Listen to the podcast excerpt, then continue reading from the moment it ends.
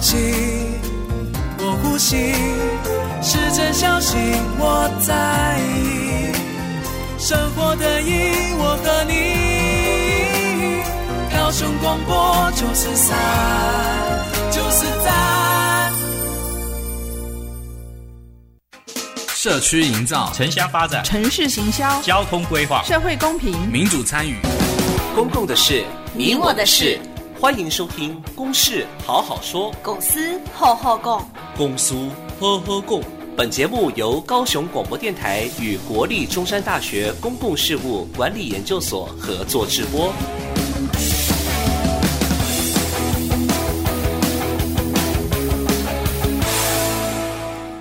各位听众朋友，还有各位脸书的观众朋友，大家好，大家晚安，欢迎收听、收看今天的《公事好好说》。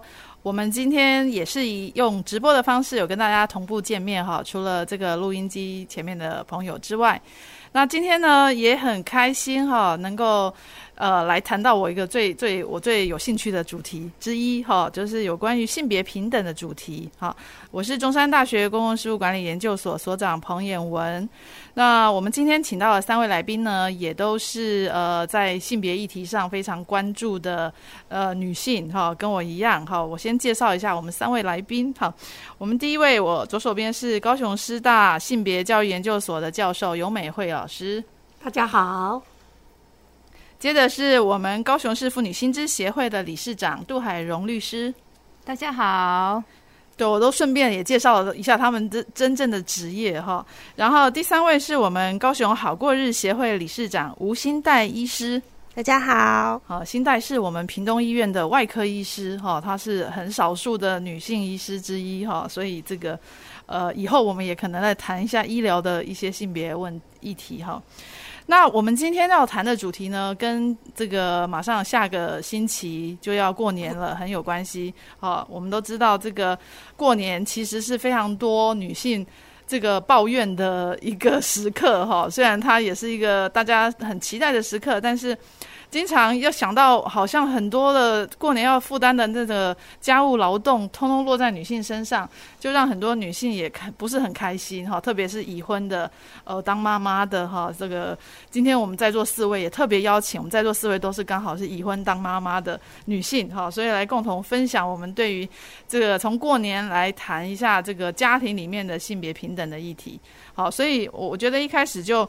来，呃，追溯到呢，其实妇女团体在很多年以前哈、就透过出书，好，出了一本书，叫做《大年初一回娘家》，透过这个方式来推动倡议，应该要能够呃有一个这个大家集体哈、这个不要都是初二回娘家这样的一个行动，好，因为其实为什么女性只能初二回娘家？其实这个绑着非常多。传统的父权的这个想象，好，父权习俗、父权的传统，所谓的父权就是以父亲或者丈丈夫的这个家庭为主，哈，然后这个结了婚之后，女性可能就变成是这个自己的原生家庭，反而变成是一个呃其次的，哈，所以你就只能初二的时候回去拜访一下，好，那这整个这个习俗其实有太多这个过去性别不平等的。这个呃，这个框架哈，但是呢，到今天还是很多人都还是照做，哦，所以就引起这种初二大家都在高速公路上塞车什么等等的这种现象，都好好像很难缓解哈。所以我，我先一一开始，我们先请教游美惠老师哈，因为当年她也是《大年初一回娘家》这本书的作者之一。好，美惠是不是跟我们谈谈你们那时候为什么要出这本书？好，呃，当时这本书是二零零五年出版的。好，所以离现在已经十几年了。嗯，呃，当时台湾性别平等教育协会有一群关心性别议题的，大部分都是教育工作者。然后我们聚在一起在聊的时候，就提到说，日常生活里头其实真的是充满着性别不平等。那如果从习俗来讲的话，其实很多人都会很有感触。那所以这本书里面就集结了很多人的那个经验分享。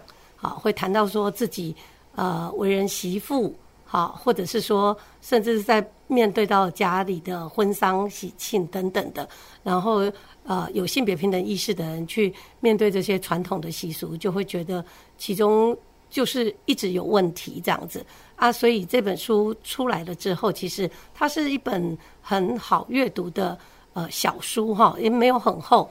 然后我自己在外面演讲的时候，其实常常会把这个书的书影啊放在呃简报上，其实还蛮有趣的。呃，比如说我去那个乐林大学演讲，有一些长辈啊。看到我的那个简报上面放着这本书的书影，竟然还曾经有人举手跟我说：“老师，黑写唔丢啊啦？黑是大年初二回娘家，也写唔丢啊？”我就甲应讲，还调岗的啦，故意写大年初一回娘家。可是竟然有长辈来纠正，所以就知道刚刚提到那个根深蒂固。大家其实对于那个大年初二回娘家。好，完全就会觉得理所当然。然后，可是现在其实有很多人哈，随着时代的变迁、家庭结构的改变，很多人都试着用不同的方式在过年。嗯嗯，那为什么？为什么这个？你觉得大年初二为什么大家是大年初二回娘家呢？对，其实，在外面演讲的时候，有时候也会跟那个底下的那个参与者对话。哎，有些人知道，有些人其实不太知道。就是觉得说啊，就是不能回去啊。可是为什么说不上来？嗯、可是有些人就会跟你说，呃，那个娘家假斗啦，好，用用比较日常生活的话，意思就是说。呃，其实福印哈那天会拜拜祭拜祖先，过年的时候祭拜祖先，嗯、那祖先会庇荫后代子孙。嗯、那出嫁的人其实就是出嫁的女儿，其实就是外人。嗯、那外人不应该回来抢福分，嗯、所以呢就会变成是说，呃，初一不要回娘家，那初二再回娘家，你才不会把。子孙庇佑那个后代子孙的哈，比如说跟哥哥跟弟弟来抢那个庇应的福分，大概是这样子的一个原因。哦就是、所以很很追根究底，就是把女儿结了婚就视为外人这种传统嘛。所以他可能跟很多结婚的习俗也都是有关的。对哦，什么泼水啊什么之类的哈。对。那我我们先来从自己讲起好了，因为我们今天既然要检讨这个习俗，我们可能我们自己的做法应该也许不一样吧哈。那以我自己来说哈，我我就我。先生跟这个，呃，我是轮流，那应该说，我们就一年回到我先生家，一年回到我自己家，哦、呃，去去，不是初一而已，是围炉哦，哈，就觉得吃年夜饭这件事也很重要，哎，哈，有时候出那个围炉啊，这个比较热闹，有时候如果家里特别，呃，有些家庭如果刚好都是生女儿的话，那他们围炉，如果女儿都结婚了，是不是变成两个老老老的这样子，就有点孤单嘛？所以其实大家轮流能够来。陪着父亲围炉，那我们家是用这种轮流的方式。好，我不知道美美惠呢？呃，我通常大年初二不会回娘家，不过我得留在婆家扮演媳妇的角色。好，uh huh, 我先生虽然是家里最小的，好、uh，huh, 就是说他有两个哥哥，两个姐姐。嗯、uh，huh, 那大年初二两个姐姐一定会回娘家。事实上，大姐都是。年三十就回来一起围炉啦，因为住在台北，然后要南下，所以他们都是提早回来。嗯、那二姐的话，都一定是初二回娘家。嗯，那呃呃女出嫁的女儿回娘家，可是呃婆家婆对我来说，我就要留在婆家帮忙。哦嗯、虽然我不是大嫂哈，哦、那早年大嫂还在世的时候，主要她是在掌厨，哦、可是其实会有一些很。实际很困难的地方就是，你知道那平常的那个老家就是只有老人家两个人住，嗯，那偶尔我们星期天回去，嗯，那餐桌就是小小的，可是等到团圆的时候，嗯，二三十个人，好，连小孩一起都要吃饭，嗯，你知道这是一件多大的工程吗？所以呢，我没有很会煮饭，可是我也要扮演媳妇的角色。我记得好多年前有一年，我还记得。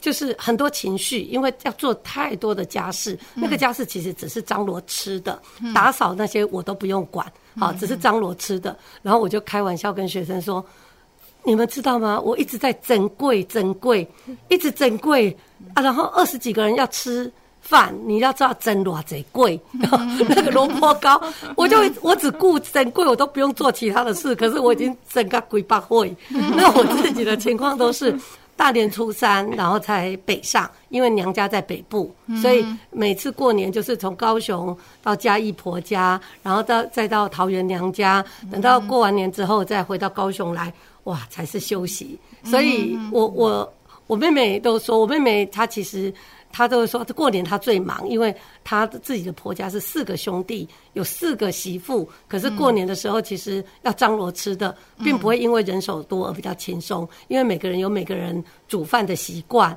哈，呃，喜欢吃的食物等等，所以要把一大家子的人都吃的问题都解决。其实过年的时候，我真的觉得是一个大学问，嗯对。然后呃。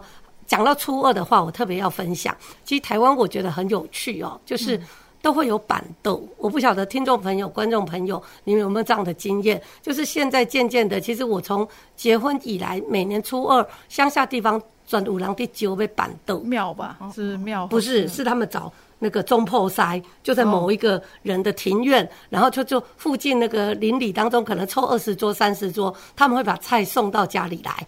所以他会给你圆桌，oh. 所以你在家里的客厅就有一个大圆桌。Oh. 所以初二我是从来不用煮回娘家的那个宴席，因为装装在板凳啊，我是觉得还蛮好的。Oh. 然后，然后这个我知道在北部、南部很多地方都有这种习俗，不晓得你们有没有这种经验？Oh. 没有哎、欸，很特别。我们是乡下有在庙会办一些吃素的，还是哦，oh. 那个有嘿。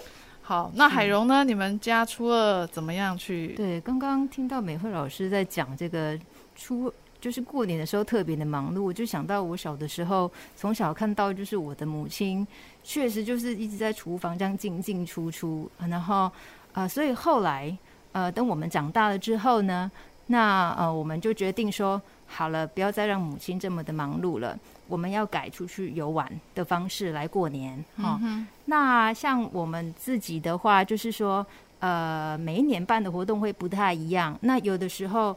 呃，如果方便的话，可能就是我的先生，那他们的爸爸妈妈也可以一起来啊参加，就是这样的一个出游的活动，嗯、然后办的很热闹，甚至还有租游览车这样子。哈，两家人就对，对，对，然后还有，因为我还有兄弟姐妹，然后他们还有、哦、对啊，哇还有我的姑婆啊这样子哈，嗯、就整个租游览车这样一起出去哈。嗯、那也许有的时候可能呃，譬如说我的公公婆婆他可能时间行程上面不方便，好，那可能就。呃，就是变成是我的呃，我跟我的父母亲，然后我的兄弟姐妹跟我先生这样一起出游，嗯所以我们就是改成呃用这样的方式。那年呃，对对，那其实呃也不见得说初一或者是初二才出发，就是看大家调配的时间，初一也可以出发，初二也可以出发，嗯、对，是。那现在我们现在更看看有没有机会，将来可以从。除夕夜就可以开始出发，这样子。就可以大家一起在外面哈，一起。就是两个家族，还是很多个家族这样一起来吃个年夜饭，我觉得这样也是一个蛮好的一个做法。嗯嗯，团聚的方式，对，团聚的方式。所以出国的这个方式，今年、去年和今年可能比较派不上用场。去年就没有办法。不过确实很多家庭是用出国的方式来过这个长假的哈，因为也难得有那么长的假期嘛。好，那新代呢？你们家过年？哎、欸，其实刚刚听到两位分享，我就想到自己小时候啊，就是哎、嗯欸，我奶奶以前就是过年的时候就会煮一整桌菜嘛，嗯、然后呃，可能妈妈或者是呃伯母，就都是女性的长辈会进去帮忙这样子。嗯、然后吃完年夜饭之后啊，可能就是像一般习俗的讲吉祥话，然后等到初二的时候就跟着妈妈回到娘家。那印象中其实的确也是在娘家的时候，也是外婆在煮饭，然后所有妈妈的呃姐妹一起去帮忙。然后像我爸爸或者是说一些男性的长辈就会跟公公。在外面打麻将，嗯，嗯，那个时候印象都一直是这样子。嗯、那偶尔可能呃有一个呃阿姨或者是我妈妈公。就是帮忙完之后，他就会进到麻将间说：“哎、欸，换一下，换一下，可以打一下下这样子。”不过一般来说，这个男女还是分别的很明显。嗯、那后来长大之后，自己有家庭了嘛？那因为我是呃医疗业，所以其实医疗业的工作时间还蛮不固定的。嗯、那就是一般从小年夜一直到初五，都是医疗人员必须要呃弹性值班的时间。嗯、所以 这样讲有点不好意思，不过还蛮多。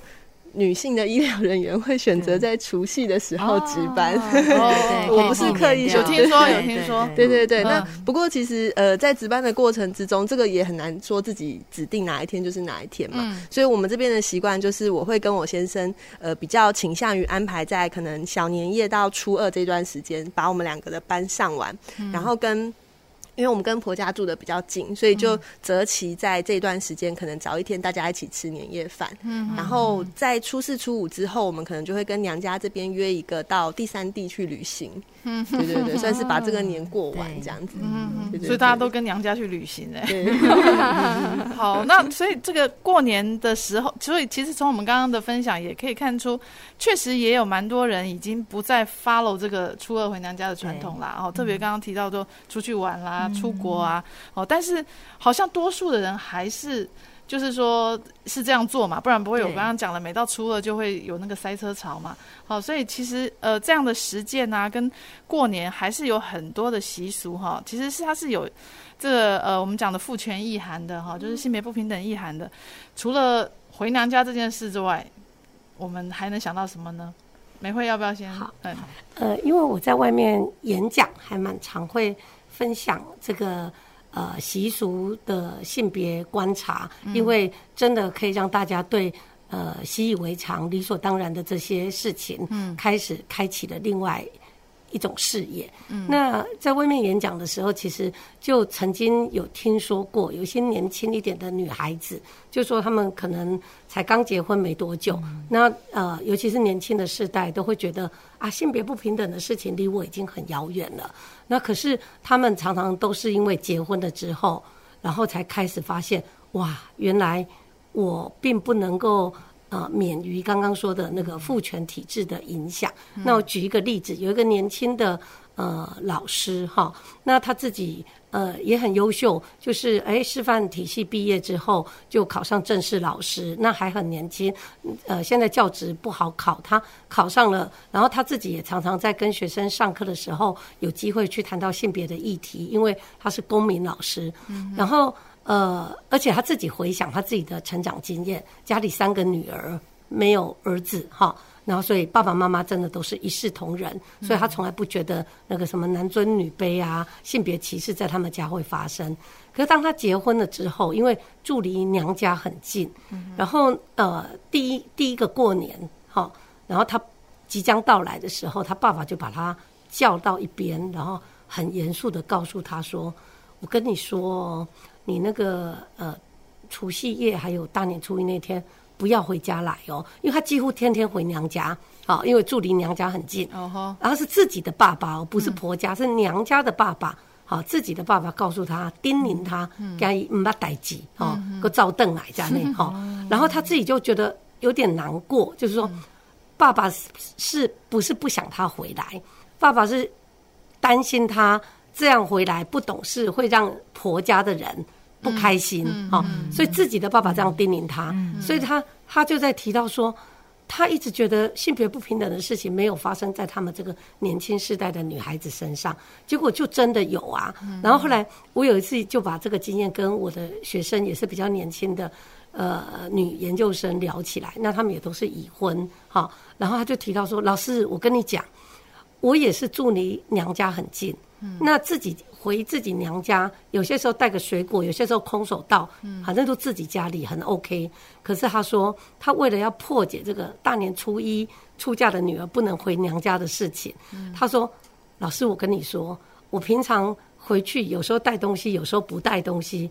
可是呢，我后来自从知道这个习俗之后，我每年初一回娘家，我一带一定带一罐好油，得阿油。”还是橄榄油，嗯，好，就是带罐好油送给爸爸妈妈，好，然后为什么他带罐油？就是要破解那个习俗，就是好你探家 U C C，好，就是不会给娘家假豆假假，就是呃不会分掉福印。然后我送你一罐好油，然后我我还是要故意要你大年初一回娘家。结果一年一年过去了，嗯。其实他的爸爸妈妈后来也觉得习惯了，娘家也没有因为他常常在出嫁的女儿常大年初一回去就讲斗气呀，所以我就觉得年轻的世代其实他们也会用自己的行动去破解这些传统习俗的迷思，因为说穿了，他其实就是告诉你出嫁的女儿是外人嘛，这个习俗的意义就在这里。可是现在其实家庭结构变迁很大。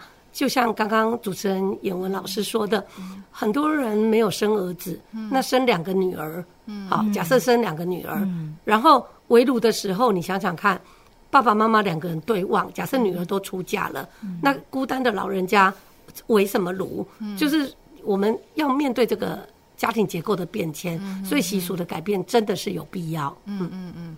那那个海荣呢，有没有也还联想到从过年联想到什么样的性别不平等？是，如果说是性别不平等这样的一个习俗的话，我就想到一个，好像是说财产分子不分女，是吗？嗯哼，嗯对。那因为我们在碰到那个财产继承的案件还蛮多，还是会有这样的观念。虽然说民法嗯已经施行呃已经改修法之后已经施行了这么多年哈，嗯，但是呢好像嗯在习俗上啦，好像就是说可能大家接受度哈还是有一定的拘束。比方说呢呃在很多呃嗯继承的案件，还是会很多的男性的继承人他们会觉得说。呃，女生不能回来分财产，嗯、这样啊，嗯嗯、或者是说，呃，那好吧，我好像有点像是交换条件弥补，那你们是不是不要分那么多？好像有点交换条件，就是说，如果我给你这样子哈，这样的呃比较少一点的这个呃财产的话，嗯、那我们大家就这样同意这样协议分割好不好？这样子，抛弃继承，就这样子协议分割，这样就好了哈。哦、然后以后就大家就不要有争执了，对。那还是会有很多这样的一个状况出现。嗯，那呃，其实有的时候还会碰到比较复杂的一个状况，就是说，呃，就是比方说了哈，呃，父亲过世，嗯、那母亲还在世，然后所以继承人就是会有子女跟母亲，母亲大家都要一起共同来继承嘛，哈。嗯。那因为母亲的话，她还有一个那个剩余财产分配请求权在。嗯哼。好，所以呢，呃，这个时候。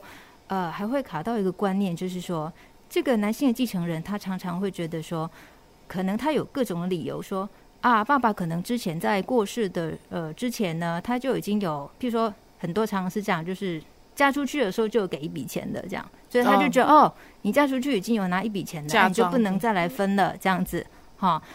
但是呢，很很多女性的继承人，她会觉得说，呃，为什么会是这样的一个情形？哈、嗯，嗯、那在这个时候，妈妈就扮演一个很重要的角色，因为她的财产，她可以说，呃，如果最多的话，他可以先拿一半走，这样，嗯，好啊，所以大家就会在有的，就是说妈妈，那她要站在哪一边的时候，嗯、这个时候我们常常就会碰到说，妈妈有一个难题，就是说，有的时候她会被迫被站在那个。儿子那边，或者是对儿子那一边，嗯、可能他也觉得说，哦，应该要公平的分配。但是呢，呃，他也许在家里面，他的话语权是没有的。可能话语权是在这个长子或者是什么呃家庭地位比较重的人的男丁身上。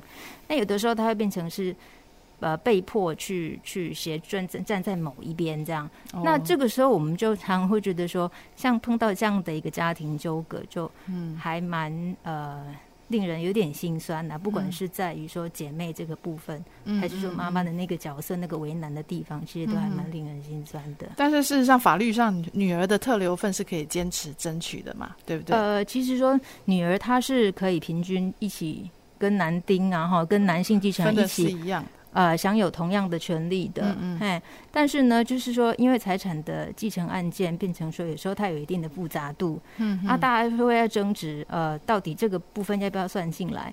那也许大家会考量到将来诉讼的风险，会互相做一个退让。嗯，其实我有发现，就是还蛮大的比例是女性的继承人，她愿意。呃，退让一些，嗯，然后来达成协议的，就取少一点，是，这样对，哦、对，对，对。好，这个继承的议题其实很多，我们未来有机会也可以再进一步讨论。好，那新代在您的现场，哎、欸，其实其实平常在医疗现场，因为我本身是心脏血管外科，所以就是一些包括、嗯、呃胸口闷痛不舒服啊、喘这些等等的症状患者会来。嗯、那呃。做了几年之后，会发现就是过年前后这样的患者有时候会比较多。那其实你跟患者在仔细的深聊下去之后啊，你会发现很多都是呃，比方说过年的时候，像女性常常不管是媳妇或是女儿，其实都会被不管呃婆家或是娘家叫回去大扫除。嗯哼，对，比方说呃拆窗帘下来洗啊，然后等等这种比较粗重的工作。嗯，那包括这些女性常常都会呃有一些肩颈的不舒服啊，或者是说这个清理过程之中有一些空气的污染，造成说支气管痉挛等等的。对啊，所以就会发现说过年前后其实这种额外的劳动，你比较难去计量的这些劳动是非常多的。那包括说过年的年夜饭的，就是料理嘛，料理通常都是女性。那我没有经历过，但是我也常常听到有些家庭的做法是这样，就是他们是要等到男性都吃完饭都下桌了之后，女生才能够上桌吃饭的。嗯，哎，那这个就是非常大的分别。现现代吗？就是在在现代还发生？还有听过？哦，对啊，真的很难想象哈。对，那可是呃，已经在实行这个习俗的人，不管是男性女性，其实好像都觉得，哎。以往都一直是这样，那也不需要特别改变。嗯、你们先吃我没关系，这样子。嗯、所以其实看久会觉得蛮心疼。那你说像刚刚说，就是过年的时候我们会去值急诊嘛？嗯，急诊也常常会有这种意外的状况啊。就比方说，呃，真的是过年上受了什么委屈，或者是说呃一些情绪激动的血压非常高啊，或者是真的那种不舒服的状况，其实来急诊就会听到蛮多故事的这样子。所以这这种情况通常那个。激动的人是哪一个？是年轻世代还是那个老一 老一辈？哎、欸，其实都有。不过呃，我觉得大概在反而是四五十岁上下这种上下夹在一起的时代，哦、三明治世代。对，因为二三十岁。二十几岁的这个时代，好像觉得哎、欸，这种事情就是很没什么大不了的嘛，嗯、我们就不要做就好。这个文化不需要去遵守它，我们吃饭也很开心。嗯、可是四五十岁，他们上面又是可能六七十岁的这个时代，或七八十岁，他们会很在意这样子的文化跟习俗，嗯、所以变成夹在中间的，算三明治世代嘛。嗯、对对，对，就变成我们想要做的更好，把媳妇的角色、女儿的角色做的更完美，所以会想要兼顾所有的习俗跟文化，大家的期待。对，但是又没有办法达到，这个被夹在中间，有时候压力真的很大。对对，就很多责任通通都要我们做哈，然后这个叫叫下一代又叫不动，对，好，那那所以那真的很辛苦哈。好，那我们这个从过年聊起哈，待会还可以聊到很多家庭内性别性别不平等的这种一些传统哈。我们稍微休息一下，待会欢迎继续收听《公事好好说》。亲爱的市民朋友，大家好，我是市长陈其迈。农历春节要到了，环保局将于二月四号到除夕加强垃圾清运，大年初一到初三停止垃圾的清运，二月十五号初四就会开始恢复清运，请大家共同维护春节期间市容环境，祝福大家新春快乐，阖家平安。各位市民朋友，大家好。我是高雄市政府消防局长李清秀。近期天气寒冷，使用电暖器、电毯等电热设备时，一定要跟衣服、纸类等杂物保持安全距离。另外，不要为了方便大量串接延长线及插座。最后，请装设住宅用火灾警报器，及早发现火灾，及时应变。祝福大家阖家平安。有一天。阿明的阿布准备骑车去市场买菜。阿明呢？我要去买菜啊！哦不啊，你要戴安全帽啊！还有啦，不要一边骑车一边买菜啦，把车停好，再用走的逛菜市场啦。哦，我买一下菜，你也可以这么啰嗦。我是很爱阿布，才会担心阿布的安全。听众朋友提醒您，长辈出车祸常发生在路口，原因大多是未依规定礼让车。未依规定左转弯造成侧撞，阿公阿妈骑车要记得遵守交通规则，才不会让家里的人担心哦。我们是影子计划 Shadow Project，欢迎继续收听关心您行车安全的高雄广播电台 FM 九四点三 AM 一零八九。哎，阿豪啊，晚让小慧洗就好，来这边吃水果啦。妈，没关系，现在是性别平等的时代，夫妻都会一起分担家事了。对啊，妈，他平常都会做家事哦。老伴，你看我们女婿多好。嗯，好女婿。阿公，赶快吃水果，我也要去洗盘子了。嗯，乖孙也很能干哦。是啊。性别平等，从你我做起。以上广告由行政院提供。遵守交通规则就能够平安出入家门吗？如果你有这个想法，就太危险喽！为什么？因为大型车车身太长了，转弯时半径会随车身加长而变大，也就是所谓的内轮差。有时候前轮平安擦身而过，但是后轮就会扫到那些无辜在路口等着过马路的行人或机车哦。那怎么办？行人穿越道路时，请勿站立在交叉路口范围内，以免大型车转弯时造成车辆后轮碾压。大型车驾驶人座位较高，驾驶人视野易受车体阻挡，死角范围比一般车还要大。因此，机慢车行人在路上看见大型车，应小心回避，不争道抢快。高雄广播电台提醒您：大车视野死角多，转弯半径大，保持安全距离，才能确保人车平安。大家好，我是中央流行疫情指挥中心发言人庄仁祥。假讯息就像传染病一样，必须由你我一起谨慎面对。我们可以透过以下管道，及时掌握公开透明的疫情资讯：一、浏览疾管署全球资讯网；二、加入疾管家官方账号；三、关注疾管署脸书专业；四、收看疫情记者会直播。散播有关流行疫情的谣言或不实讯息，最高可罚三百万元。有政府，请安心。资讯由机关署提供。随时陪伴着你，你最好的麻吉，空中串联一起，分享点点滴滴。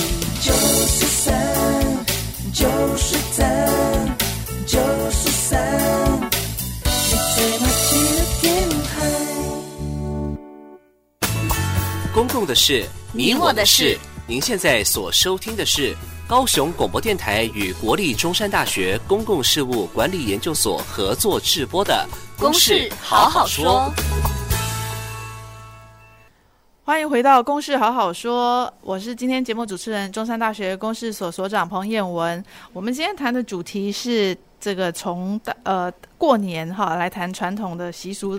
的性别平等，那我们请到的三位来宾分别是呃高师大性别教育研究所的游美惠教授，还有呃妇女新知协会理事长杜海荣，以及高雄好过日的协会理事长吴欣岱。好，那我们几位呃已婚有小孩的妇女哈，在这边分享呃过年这件事哈。如果大家还都是依循着传统的话，真的对女性很不公平。好，然后就是没有没有女人会很开心。好，所以这个。呃，推动性别平等的过年真的还蛮重要。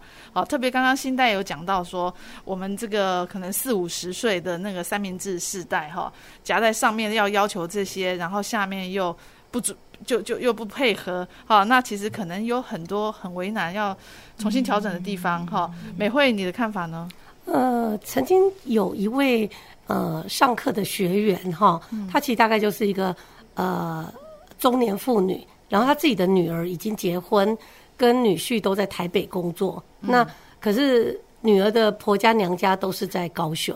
然后她听了演讲，那一次刚好也是讲习俗的问题。嗯、然后她好像有被打动，然后她就呃下课的时候就跑过来跟我讨论说：“老师，呃，我的女儿跟女婿都在台北，那他们回来过年的时候，我们后来经过几年了，以前都是女儿就去婆家过年，可是我和他爸爸。”其实一年没见到女儿几次，好希望女儿回南部是在我们的身边哦。而且她去到婆家那边，一大家子，其实她也不太融得进去，因为平常是住台北嘛。她就说，后来呀，女儿女婿自己就商量好了，既然他们两个在台北都住在一起，天天生活在一起，所以他们就决定过年回家的时候各自回各自的家。嗯，后来。彼此都很开心，嗯，哈，那个娘家婆家都很开心，两个年轻的人也很开心。真的，其实有些时候像他们这种北漂的年轻人，真的回过年回家陪陪自己的自己的爸妈，嗯，而不是照着父系家庭的逻辑去扮演媳妇的角色，可能对他们来说，其实是一个更自在，也更希望能够能够过一能够争取的一种过年方式。那小孩呢？呃，他们还没有小孩，他们还没有小孩。呃，想过小孩，知道怎么办？对对对，到时候就是真的，我觉得时代真的在改变。以前的那种父系家庭的逻辑，就是觉得大家都是有儿有女。可是现在非常多的家庭其实都生儿子或都生女儿。我还碰过一对夫妻很好玩，都是老师。嗯，然后呢，也是听完相关主题的演讲之后，跑来叫我理论。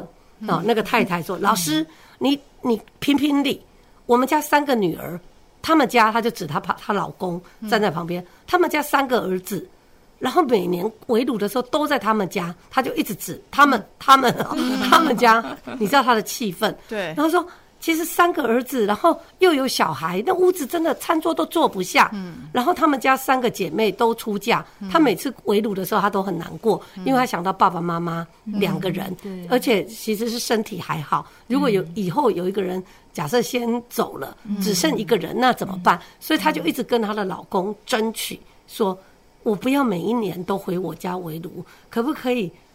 三年就是轮流，他意思就是这样。对，我们可不可以来谈一个游戏规则，嗯嗯、让我们三姐妹可以轮流有一个有一一一对夫妻回去陪长辈？嗯，好，所以他他说我这个要求不过分吧？哦，振振有词。可是他的先生在旁边就很为难，他的为难是在于说，他连开口跟他自己的爸爸妈妈讲说要有这种改变，他都不敢。嗯，所以你就会知道说，其实现在一。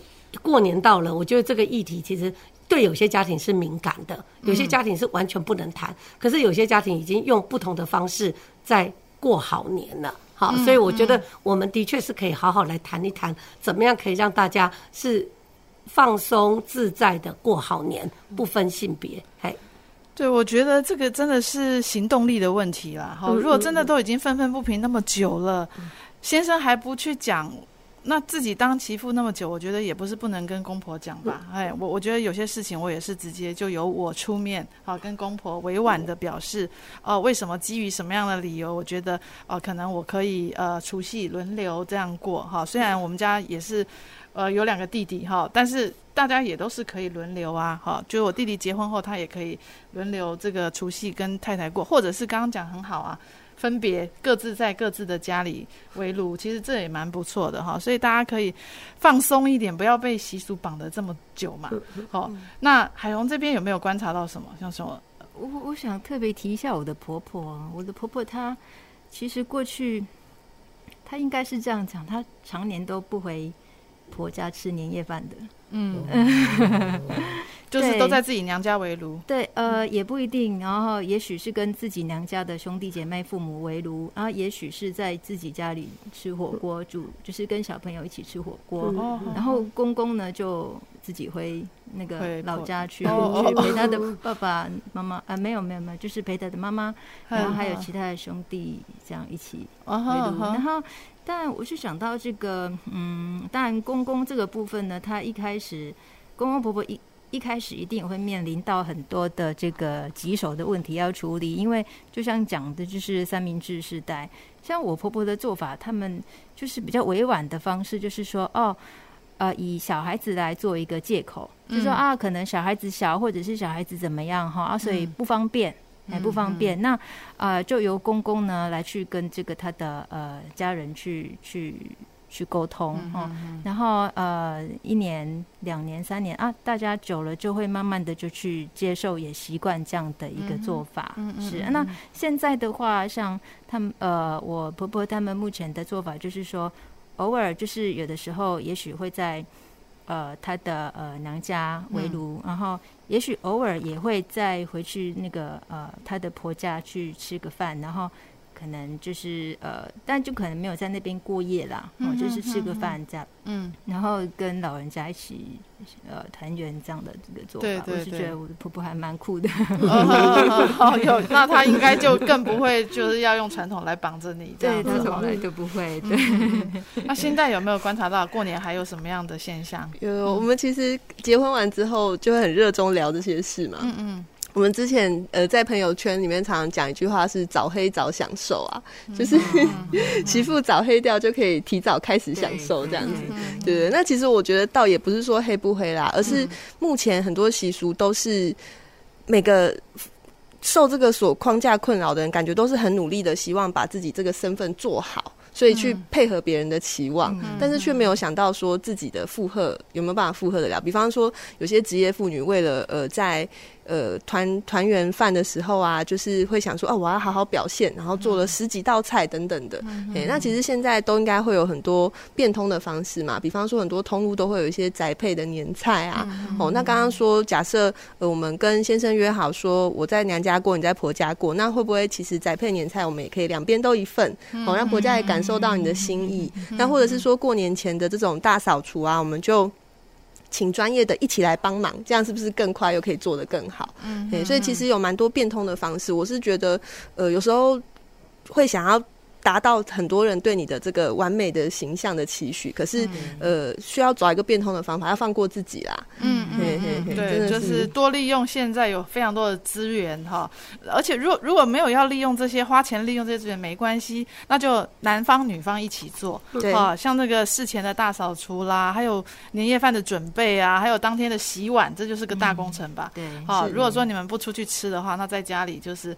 绝对不应该是刚刚提到男生在外面打麻将，女生去哦，这个听了就让人 会会过不下去这个年哈。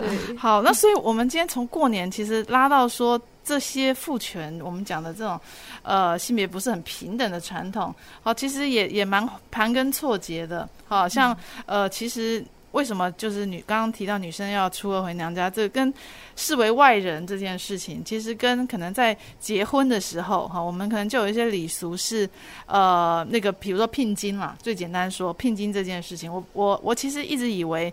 我因为我们自己家里结婚的时候就没有聘金这件事哈，所以我一直以为说聘金这个习俗应该在年轻世代也比较没有了，但没想到这个前两年也是听到我男男的学生啊，也是跟我说这个呃，可能对方这要求要三十万哈，然后他就说我我没有三十万，我结不下去之类的哈，有点开玩笑，但是也有点感感慨好，然后那结果我我用这个例子去跟其他的同学问，那也有同学说那个某某某他。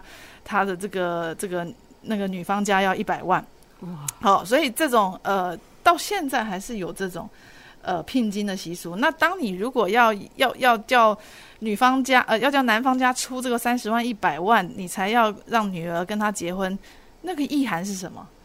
那个美惠。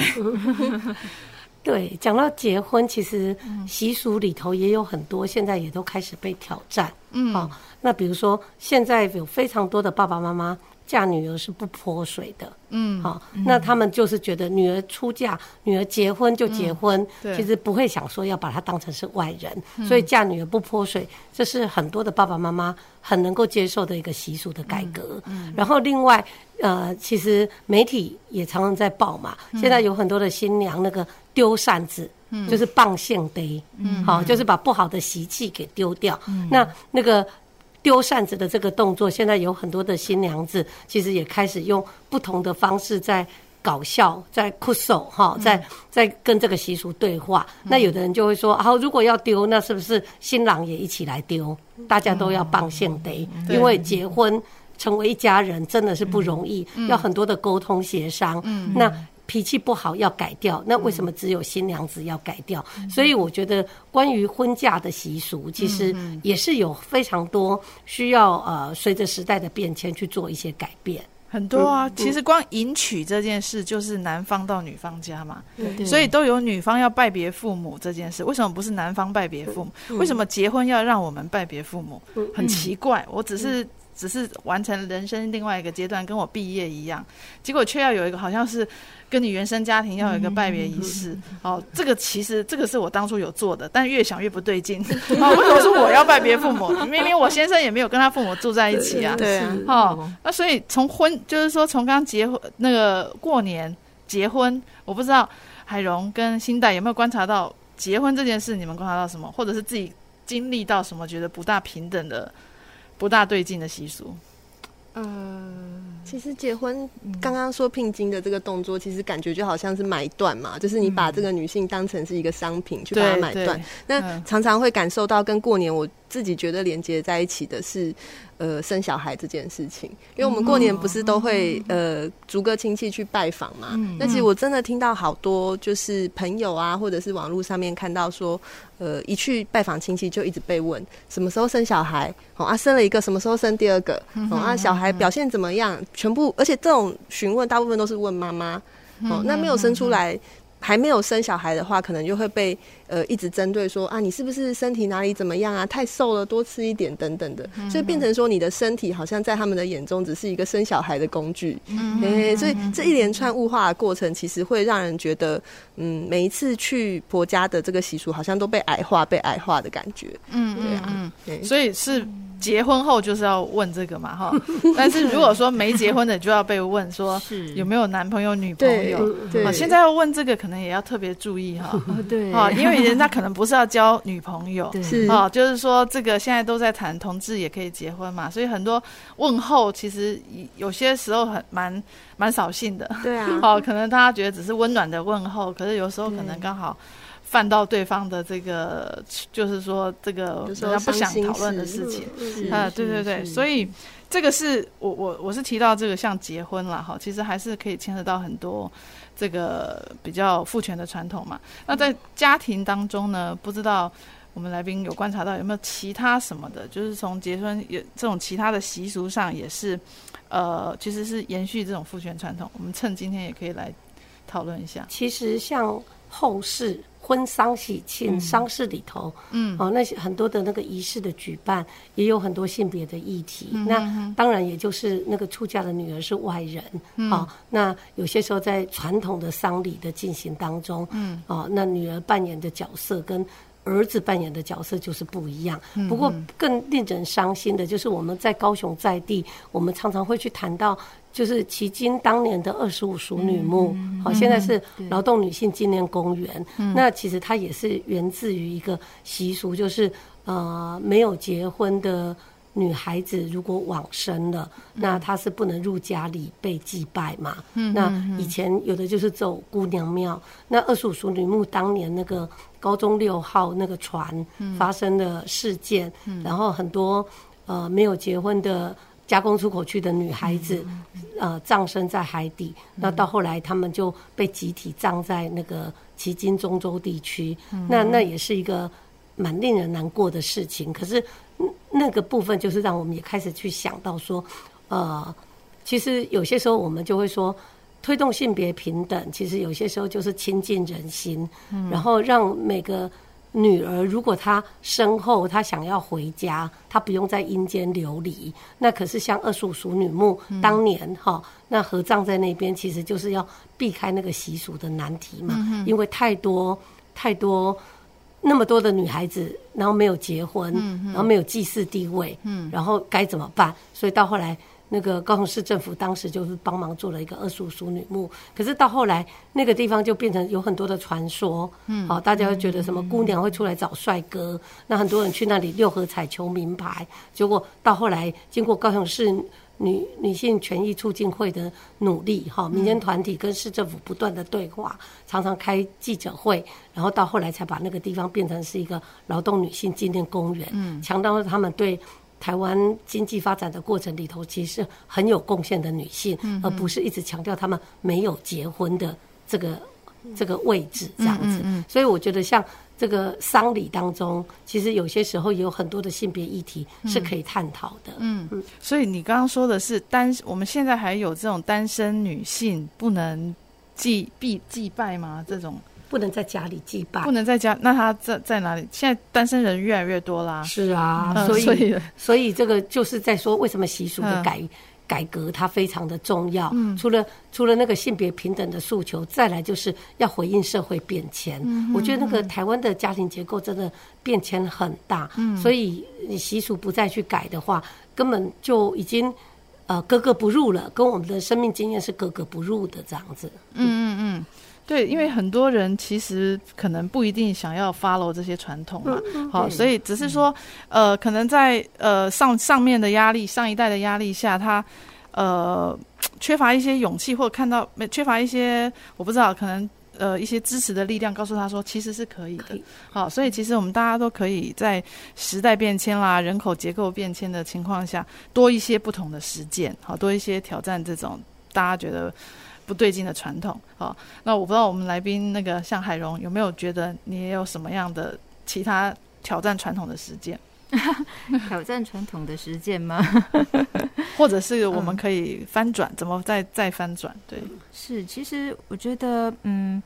翻转的方式哈，呃，其实呃，可能我们在面对长辈的时候啦，嗯、呃，会有压力，因为有些呃呃观念比较保守的这个长辈哈，他们可能比方说今天我要说呃。哎，阿妈，我初一就要回去娘家了。这个部分呢，他可能会没办法接受哦，哈。嗯。那所以这个时候，有的时候我的 我的这个其他的长辈就会说：“啊，你的点电话登记的呵啊，类类似就是类似这样子，你就不要跟阿妈讲，就说你出去玩还是怎样这样子，用这样的方式。嗯嗯嗯、然后呢，啊，当然呢，我我是觉得，嗯，其实呃，可以试着就是说，呃，可以用别的方式啦，哈，比方说去。去翻转的时候，像我我我自己啦哈，我我觉得像我从小看到我的母亲，嗯，就是她呃呃，自从跟我父亲结婚之后，嗯，因为我的呃祖父母是一个比较传统而且比较权威的人哈，嗯嗯，所以呢呃可以说我母亲呃她结婚之后，其实她是过得非常的有点痛苦了，应该是这么说哈，嗯嗯，那呃可是他就有曾经跟我讲过，就是说。啊、呃，他的那些苦，然后也跟我讲说，因为我以前过得很苦，嗯，所以呢，我不要再让我的媳妇在呃面对这样的一个呃苦的一个境界这样子。嗯、那我就觉得说，其实他跟我讲这句话的时候，可能背后还有一个思维，就是说，他也许也觉得说，我不要去，就是说我不要让别的别人的女儿受苦。嗯，那我也目的也是希望说。我的女儿嫁出去，也不希望她在外面受苦。嗯嗯嗯。所以我觉得有时候在，呃，我觉得应该是一个思考的转换，嗯、就是说我们将来都是，呃，我我们也许可能还没有小孩，那已经有小孩了，哈、嗯，也许那将来我们的小孩也许会长大，那他也许会嫁去别人，就是就是跟别人结婚，嗯，好，不管是男生女生都会跟别人结婚，那是不是说我们可以不要再？呃，就是说，呃，想想自己的小孩，不要再遭受同样的压迫，那是不是说可以用慢慢的用这样的方式，然后来去跟大家慢慢推广，说是不是可以扬弃一些这个比较呃男尊女卑好的一个思维？嗯嗯，是。好，对，没错啊，新代字真的。有没有也有？对啊，我可以延伸，因为因为我曾经就听过一个朋友有分享过，问我这件事情怎么办这样子，他是说他有生。一对也是男女的小孩，嗯、然后他的公婆，也就是小孩的阿公阿妈，就有很明显重男轻女的观念。嗯、所以，比方说，有时候，比方发红包，哦，男生发的就比较很厚一点，呃，妹妹的就比较少。那妹妹说，呃，为什么会这样？等等的，他就问说，我到底是要说阿妈这样就是重男轻女，这样是不对的，嗯、还是我就跟他说？我们不要在意阿妈怎么做这样子。嗯、那我自己的感觉是觉得说，当然两种方法都各有好坏。嗯，啊，可是。既然我们已经开始有下一代了之后，真的如让他们可以在长大的过程之中了解到固有的传统是为什么存在，但是这样子造成了哪些伤害，我们要怎么样可以温和的去改变它是非常重要的。嗯、那我自己的做法就是，我会以身作则，让我让我女儿看到说，我家里面的分工其实爸爸妈妈都有做。那过年的时候，其实呃怎么样的安排，其实都是有它的理由存在。那妈妈也不会为了说呃。迎合谁的期待或者什么而委屈自己，我觉得这样是对小孩一个比较好的方式。嗯，是。其实呃，可能我们今天就是有些人在妇女团体，然后就是会会比较尽力去。这样做了，好像我我觉得就是我自己也常常呃提到说，像我们家的小朋友，就是我的儿子是跟我姓的嘛，从母姓嘛，哈。嗯、那其实这个过程中不是说哦，我我就可以很理所当然的这样，因为这要挑战，不是说你在妇女团体就很容易做，其实还是要经过很多的呃蛮细致的沟通哈，因为其实因为。这个在父权传统下，有有一些人就会觉得本来这就是他的权益呀，好，那你今天要挑战这权益，就有点是他会觉得他的权益被侵犯到嘛，好，所以当你要要要要做这样的说，这这个其实才是比较公平的，那你必须要有很多的说法哈去说服，好，其实这个呃，可是如果说大家能够。上网啊，这个 Google 一下，如果你觉得你你想要怎么做，其实你可以发现很多资源的。嗯、哦，其实有很多人已经在这么实践了。那你随便举很多人的例子哈，应该就可以呃增加你说服的力道。好、哦，所以我们节目的最后也也请这个那个我们三位来宾是不是也给大家呃有什么样的建议？就是说在推动家庭内啊，还有传统的性别平权上。好，好，嗯，呃，对，其实我也是想要，呃，跟着刚刚演文的建议，就是说有些时候我们会觉得面对长辈，好像要去开口提出不一样的做法非常困难。嗯，可是有些时候我们试着沟通啊，不要想说马上你讲了他就会听。可是不断的提，然后告诉他，有些人的家里已经这样做，这个台湾社会已经有人那样子做，到后来你就发现，其实长辈他们也有可能会慢慢的修正他原来坚持的传统，然后从善如流，也开始自己在修正一些做法。所以其实习俗不是铁板一块，它是可以改变的。嗯嗯嗯，我们有很多习俗，其实真的都在改变当中啊。嗯，是的，是的，对。那我我是觉得有一个观察啦，其实呃。慢慢的，呃，因为现在媒体也非常的发达，那其实呃，大家都也能够比较能够接受新的观念，可是知道观念跟真的要自己去做的时候，好像不见得就是那么一回事了。那其实有些人他不见得是说他的观念转不过来是怎么样，也许他是因为说他没有办法去放下那个权控关系吗？嗯，还是怎么样？嘿，就是说呃，或许有的时候我们可以去试着去理解他没有办法去。去改变的原因，会不会有可能是说他有一些不安全感的存在？嗯，是。那你是说那个拥有权利的人？对，拥有权利的人是哈、嗯，有没有可能是这样的原因？嗯、那呃，如果说我们可以去了解说，哎，让就是呃，用想办法让双方的关系或者是大的关系能够去平衡哈、嗯。那这个时候的话，如果可以降低他的不安全感，那当然这个是要可能夫妻双方。或者是父母啊、呃、子女之呃，大家很多方的来去做一个呃，去一个检讨，然后降低这个呃权控掌控权控的人他的不安全感，也许呢呃他会比较容易能够接受说，哎，他可以愿意做一个改变，对，这、就是我的一个小小的观察，嗯、是、嗯、是，好，新代。我也是认为改变不是说你隔一天听完广播，或者是说做完什么就隔天我全部的习俗都不要再遵守。我认为呃别人对你的期待跟你自己觉得最舒服的方式中间是可以有点妥协的。那慢慢的慢慢发掘自己觉得怎么样的状况是你最喜欢的，然后朝这个。目标去一步一步的迈进，但是在中途也顾及其他人的感受，我相信会是一个最好的方式。嗯嗯，好，顾及其他人感受，然后也顾及自己的心情，哈，就是能够在当中求求得平衡，然后随时记得。所有事情，你的妥协也要有底线，好，那可以再寻求这更多的支持。好，我们今天就借由这集节节目呢，祝祝大家能够有一个非常快乐，然后这个平等的新年，哈。好，那今天非常谢谢大家收听这个公事好好说，也谢谢我们三位来宾，我们下周一再见。公事好好说节目由高雄广播电台与国立中山大学公共事务管理研究所合作制播，每周一下午五点三十分进行到六点三十分。谢谢您的收听。